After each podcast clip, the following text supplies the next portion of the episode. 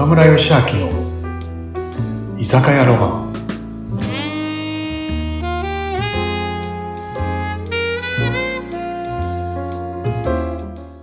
皆さんこんばんは。今日もいらっしゃいませ。うなむさん 今日もいらっしゃいませ。来ちゃった。岡村さん、今日もよろしくお願いいたします。はい。お願いします。はい。毎回このスタートがなんかついこう笑みがこぼれちゃうんですよね、私。いやーそれにしてもこれで岡村さんもう実は10回超えしてて今日11回目のこれ私。ないね。うん、ポッドキャストなんですけどね、まあ、たくさんのね、はい。こういろんな人の影響を受けて岡村さんご自身も成長してこられたっていうのは分かったんですよ。でもうん。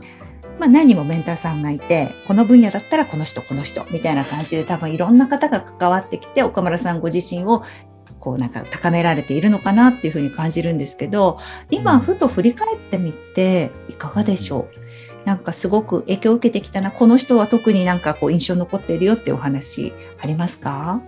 とたくさんのね、なんか、まあ、先週もそんな話したけど、まあ、本もいろいろ読んできたり、あといろんな方の講演とかも聞いてきたかな、勉強会みたいなのも行ってきたかな、うんうん。でもそれとはちょっととちょっと違う話なんだけど、僕の影響を受けてた中に、ジャニー喜多川さんっていう方がいてね、でジャニー喜多川さん知ってるよね。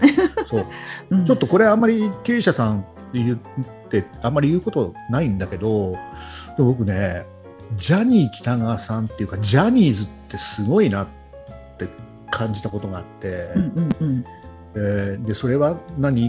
っていうとね、まあ、ある時に、まあ、大晦日とお正月、まあ、あんまりうちで、ね、忙しくしてたりして、あんまり家で、なんていうんですか、おふくろとお正月過ごすとかってあんまりなくて、でもその年は、なんかたまには大晦日とお正月、のんびり家でね、まあ、実家でおふくろと何酒でも飲みながら、まあ、おふくろはそんな飲まないけどね、俺だけ飲みながら、ゆっくりテレビ見ようって思った時あったテレビそんなに見ないから、でもその時に大晦日お正月とずっとこうテレビ番組見てた時にあるふと気づいたのがあどのチャンネル？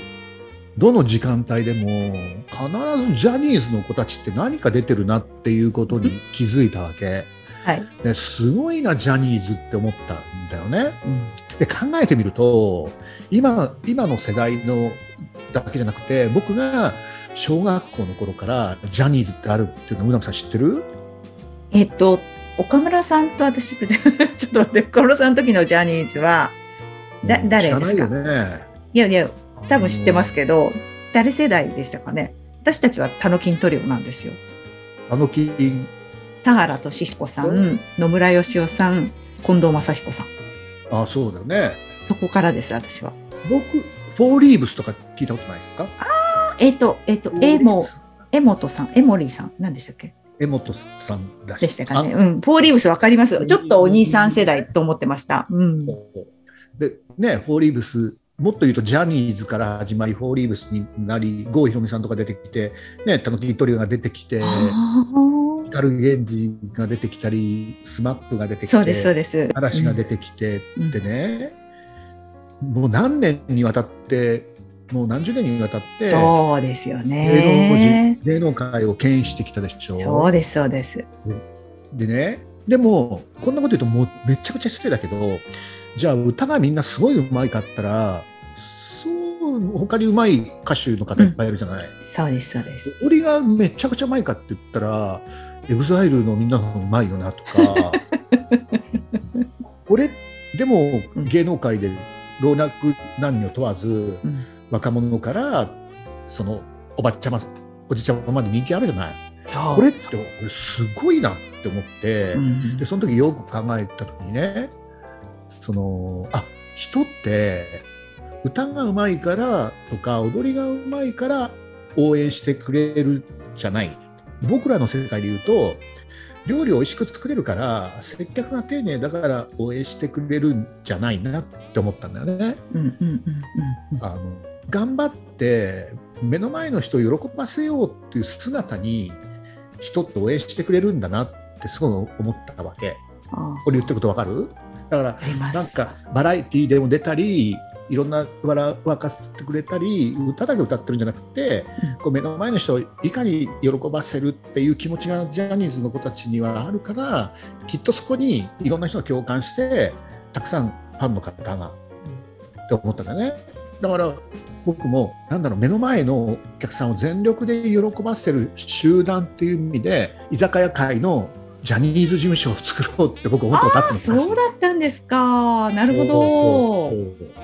まあね、あのそう思ったことがあって、うんまあ、思ってるんだけどそれからねそれに気づいた時からジャニーズがすごいってことはジャニー喜多川さんがすごいわけじゃないそうですねジ。ャニーズ作ってうん。ジャニーズの社長だから。だから僕ねジャニー喜多川さんので本って出てないかなってどういう方なんだろうって興味を持ってうん。調べたら5冊くらい出てきて、本があるんだ。そう。うん。ジャニー喜多川のななんかこう秘密みたいなねそういうのが5冊くらいあってね、うん。その中で僕しびれたのがジャニーズは踊りを学ぶ前に、うん。歌を学ぶ前に人間形成をを作るところだっていう人間力をつけるところだって書いてあった。人間形成を作る場所であるでありたいって書いてあったんですよ。でそれが僕もそうで岡村ロマンってまさに料理とか接客をの前にね人としてやっぱりね親を大事にできるとかなんか先輩を敬えるとか靴を揃えるとかそういうことがねできる集団にしたいなと思ったんでものすごい共感できたんですようね。んでねジャニー喜多川さんが作りたかったのは男性版の宝塚って書いてあったんですよ。これなるほどなと思って昔ジャニーズって女の子いたって知ってます？や知らない。そうなんですか。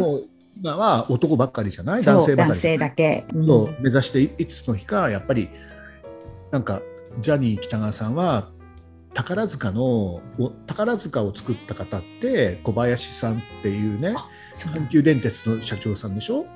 で宝塚って宝塚女学院ってものすごい厳しいじゃんね。そうです。なかなか入れない。ものすごい規律が厳しくて、うんまあ、今はどうかわかんないけど宝塚出身の今講演家になってる堀内飛鳥ちゃんってさ、うんうさん知ってる？あえっと西田先生のとこで堀井さんは。そうそう西田十宮のね。はい、そうですよね。うん。飛鳥ちゃんの話をいろいろ聞いたことあるんだけどその宝塚女学院当時のね話すごい規律が厳しくてやっぱりジャニー喜多川さんと一緒でその踊りとか歌を習う前に人として人間形成の場所でやるっていうのがね有名な言葉があるじゃないですか。あの小林社長のねその下足版昔のね下足版って分かる？げ下駄箱のねそのなんていうんですか？その旅館のお客さんの履物を揃えたり入れたりするあれ下足版っていうんですよね。下足版を命ぜられたら日本一の下足版を目指せ。そうしたらお前のことを誰も放っておかぬっていうここ言葉を言ってるんですよね。で僕らの世界で言うと居酒屋で皿洗いを命ぜられたら日本一の皿洗いを目指しなさいよって。うん。そうしたらお前のこと誰も放っておかないよっていう言葉なんだよね。これねうん。すごいなって思ってその阪急電鉄が母体だから宝塚女学院のみんな学生さんは阪急電鉄の電車が通ると電車が通り過ぎるまで電車の方向に向かってずっとお辞儀一礼をしてるっていうのとかねいろいろ規律厳しかそうなんですか。初めて知りました。うん。そうそうそう。そう。でね、なんかそそこにえジャニー喜多川さんは男性版の宝塚作りたいってジャニーズ作ってでねあのー今日は船本さんあと何分入れる？お店に。まだ入れますよ。もうちょっと。まだ入れる？まだもうちょっと入れる。一つあれしようかね、うんうん。あのジャニー喜多川さんって、うん。なんかすごい才能がある。それは子供の写真の顔その子の目を見るだけでこの子が将来どんな、ね、スターになるとかならないとかの分かる才能を持ってたっていうんですよね。郷ひろみさんのあの小さい頃の写真を見てこの子がうちに来たらこの子絶対スーパースターだなって言ってうんそれが伝説になってるんですよね。で本当に郷ひろみさん来てスーパースターじゃないですか。そうです。である時にあのジャニーズ事務所っていうのはあんまりこう全国から子どもたち集めてオーディションってやらないんだけどたまにそういうことをやってたってでその時にも全国のお母さんにねあなたの大事な息子さんをジャニーズ事務所にどうですかって言ったら全国からたくさんの子どもたちが集まってきたで何時何分にこの会場で何時何分集合で何時何分にオーディション開始っていうのが決まって子どもたちがこう広いホールに集まってきて椅子が、ね、並べてるところに集合してきたのね、うん、その中でなんかあの椅子パイプ椅子を整理したり待ってる間暇な子どもたちにお菓子をとかお茶を分けてた、ね、あの中年のおじさんがいてね、うんうん、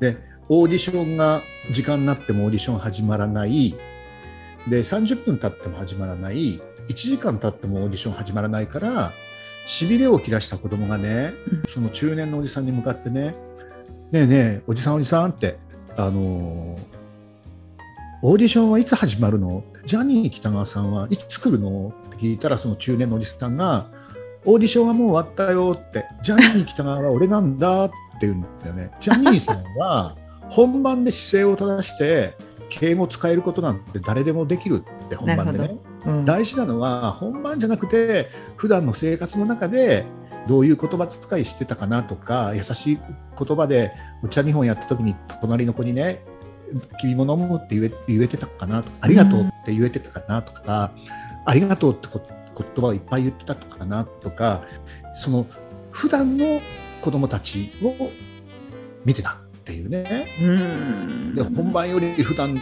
ういうふうにあの姿勢をしてたのが大事だからっていう普段を見てたっていうね。俺それそ話聞いてねすごいななんてね、うん、だから本当なんだろう。僕は、ね、そういうの聞いてからねやっぱりジャニー喜多川さんってすごいなってジャニーズがあれだけ長年ね芸能界を牽引する、ね、事務所というかねなるんだなって思ってね、うん、僕もやっぱり改めてねあの、岡村ロマンっていう会社は軍団はなんだろう目の前の人を喜ばせる軍団として、うん、居酒屋界のジャニーズ事務所になりたいなっていう、うん、目指していただ話でした。いやー素敵です。いやそのいろいろ裏話初めて聞きました。そうだったんだ。うん。うん、いやでも本当そうですよね。こうなんか人前に出る時だけじゃなくて普段そこがね、なかなかできないんだけど、そこができるようになったら最高ですね。そこからなんですね、すべてはね。うん、そうだね。いや、楽しかった。楽しかったです。ですうん。来週もちょっと楽しみにこっち来たいと思います。うん。今日もシンデレラですか？はい、もうシンデレラで帰ります。じゃあ来週もお待ちしております。はい、よろしくお願いします。はい。はい。